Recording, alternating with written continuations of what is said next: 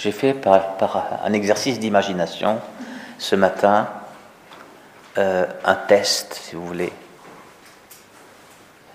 Euh, le 11 juin, vous savez, c'est mon anniversaire, et c'est la fête de Saint Barnabé.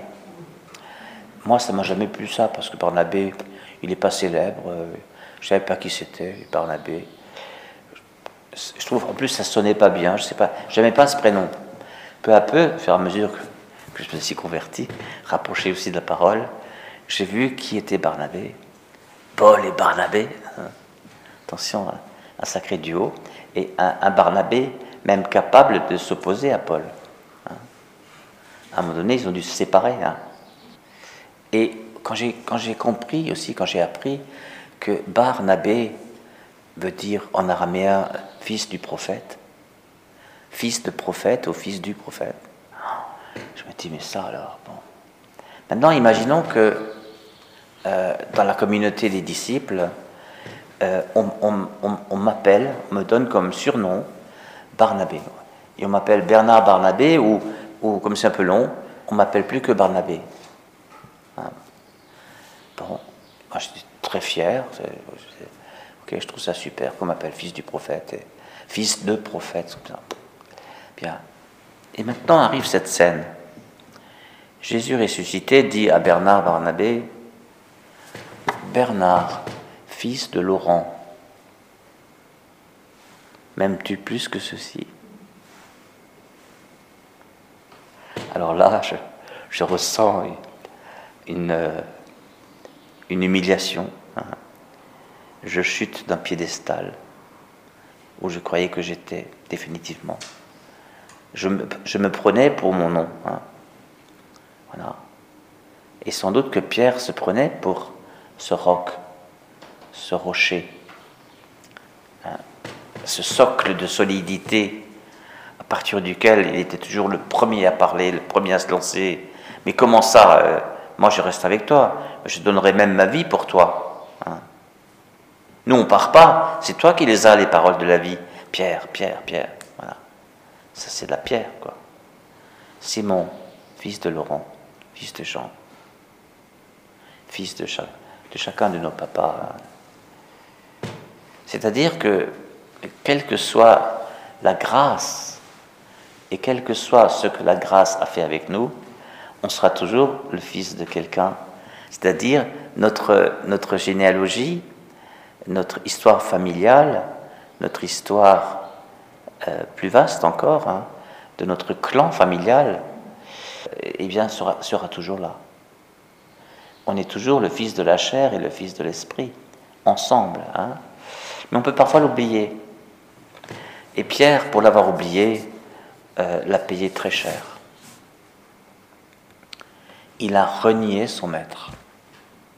Lui, le premier des douze, lui, l'homme de confiance, lui, le leader, lui, euh, par lequel passaient les disciples pour, parler à Jésus. Eh bien, lui, il a dit je ne connais pas cet homme. Il a renié trois fois. Je ne connais pas cet homme, je vous dis. Hein. Il a non seulement menti, mais il a, renié Jésus. Gravement. Donc, et là, il n'y avait plus que Simon, fils de Jean, qui ne veut pas mourir, qui ne veut pas être torturé, voilà, qui, sauve sa peau. Hein. Eh bien, en chacun de, nous, chacun de nous, il reste un Simon, fils de Jean, un Bernard, fils de Laurent. Et il ne s'agit certainement pas de le renier, il s'agit de l'incorporer. C'est pourquoi l'expression Simon-Pierre, elle est intéressante parce que c'est Simon-Pierre avec un tiret, ça veut dire c'est attaché et c'est une même réalité, mais a deux faces. Il y a l'être de chair qui est toujours là, et il y a l'être pneumatique, dirait saint Paul, Hein, euh, charismatique, insufflé par le Saint-Esprit. Et il en est ainsi de chacun des croyants, de chacun de nous, de chacun des baptisés. Alors, que fait Jésus avec ça? C'est peu de temps après, on est après la résurrection, euh, Jésus est là et lui pose la question, m'aimes-tu? Plus, toi qui étais toujours dans le plus hein M'aimes-tu plus que ceux-ci qui m'aiment hein Voilà.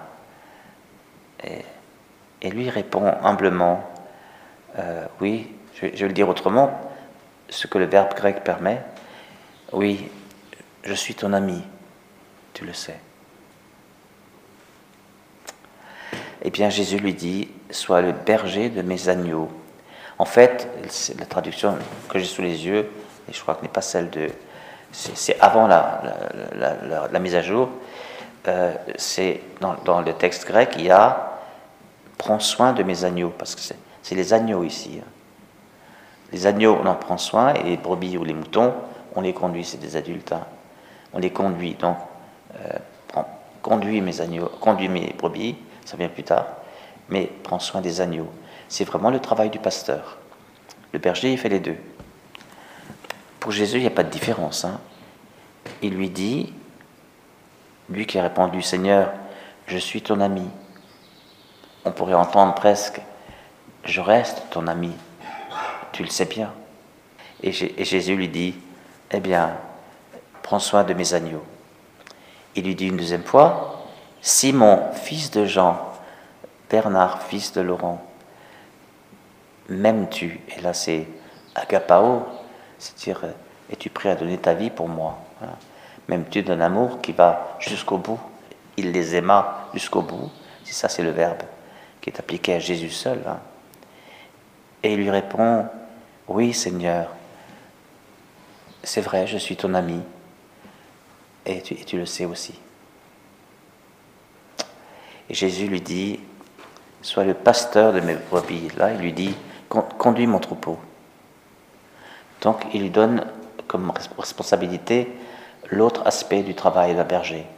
C'est de prendre soin des petits, mais de conduire tout le monde. Voilà. D'être le, leader du groupe, d'être voilà, le pasteur. Il lui dit pour la troisième fois, Simon, fils de Laurent, est-ce que tu m'aimes? On comprend que Pierre soit peiné. Et puis trois fois, c'est long. Trois fois. Sauf que, comme il a bien écouté, il a entendu Jésus lui dire, Simon, fils de Laurent, fils de Jean, est-ce que tu es mon ami? Jésus lui a dit ça. Et alors il lui demande, il lui répond, Seigneur, tu sais tout. Tu sais tout est magnifique. Tu sais bien que je t'aime, tu sais bien que je suis ton ami. Le fameux Seigneur, tu sais tout, c'est même ça, tu le sais. Tu sais ma pauvreté et, ma honte, voilà. Mais tu sais que dans cette honte subsiste un ami. Voilà. Jésus, il voit l'ensemble. Il voit que l'ami reste même si la trahison a eu lieu, mais tu sais que je suis tu sais que je suis ton ami. Tu sais bien que je reste ton ami. Et alors Jésus lui dit, alors sois le, berger, le pasteur de mes brebis, donc tu conduis le troupeau. Par cette triple intronisation, Jésus a bien intronisé un, riche devenu pauvre, euh, quelqu'un qui fondait son assurance sur lui-même, sur ses capacités, et peut-être maintenant quelqu'un qui fonde son assurance sur la confiance et l'amour que, lui donne celui qui lui a pardonné. Je suis un sauvé et c'est ça qui me donne ma force. Voilà. Et alors Jésus fait une prophétie. Eh bien, quand tu étais jeune, tu mettais ta ceinture toi-même pour aller là où tu voulais. Donc vous imaginez le, le, vêtement, la, tunique que, que les hommes portaient à l'époque. Et puis ils avaient une corde autour des reins. Et quand il s'agissait de partir, marcher, ils, montaient un peu leur jupe, quoi. Et, ils coinçaient tout ça dans la ceinture. Hein, c'est ça. Ils relevaient un peu leur jupe. Tu, mettais ta ceinture toi-même. Mettre sa ceinture, c'est le geste qui signifie je, me mets en route. Je me mets en route. Et tu vas là où tu voulais. Hmm. C'est peut-être le propre de la jeunesse, y compris la jeunesse spirituelle. C'est-à-dire, euh, quand on a des forces, disait Marie-Eugène de l'Enfant Jésus, quand on a des forces, on puise dans ces forces. Et les jeunes se caractérisent par des forces. Il y a même des textes magnifiques là-dessus. Hein. Donc tu, allais où tu voulais. Autrement dit, c'est toi-même le, décideur. Tu es le décideur, le donneur d'ordre et tu es l'exécutant, le même. Quand tu seras vieux, là-dedans il y a la maturation, mais il y a aussi prendre de l'âge, prendre de la sagesse certainement.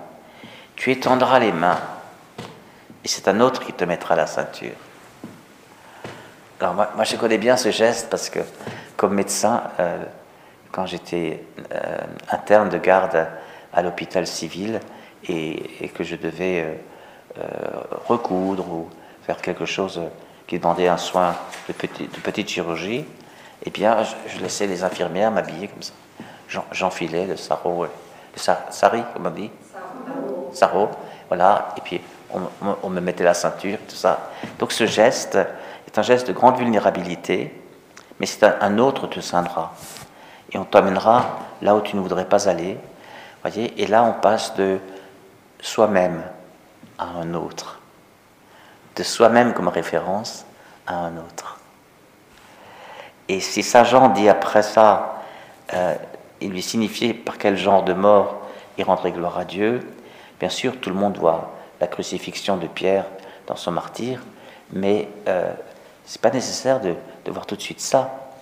C'est que Pierre a dû mourir aussi pour être, pour devenir ce qu'il est. Hein, voyez? Euh, Simon a dû mourir pour que Pierre puisse vivre. Et d'ailleurs, vous vous rendez peut-être compte, à la, fin, c'est par quel genre de mort Pierre rendrait gloire à Dieu. On ne parle plus de Simon-Pierre c'est de nouveau Pierre. C'est le, Fils de Dieu. Hein. C'est Pierre, le Fils de Dieu, le roc, celui qui a reçu son nom de Jésus. Voilà. Donc vous voyez que, euh, que la vulnérabilité n'est pas incompatible avec le jusqu'au bout et même le martyr. La vulnérabilité. La vulnérabilité, on pourrait presque dire, la vulnérabilité est peut-être la seule attitude qui conduise jusqu'au témoignage ultime, au martyr, parce que euh, celui qui est vulnérable, eh bien, il se, laisse, il se laisse instruire par Dieu, il se laisse fortifier par lui, il se laisse pardonner par lui, sauver par lui, guérir par lui, restaurer par lui, construire par lui, envoyer par lui, assister un paraclet, tu auras un autre paraclet. Un paraclet, c'est j'ai mon avocat avec moi. J'ai celui qui va parler pour moi. Hein. C'est cette inspiration permanente qui me permet de répondre aux détracteurs. Voilà de quoi Jésus parle. Autrement dit, voyez, celui qui a été institué martyr, en quelque sorte, ce n'était pas le Pierre qui a traversé tous les évangiles. C'était le Pierre qui a traversé tous les évangiles, qui a chuté et qui a été relevé.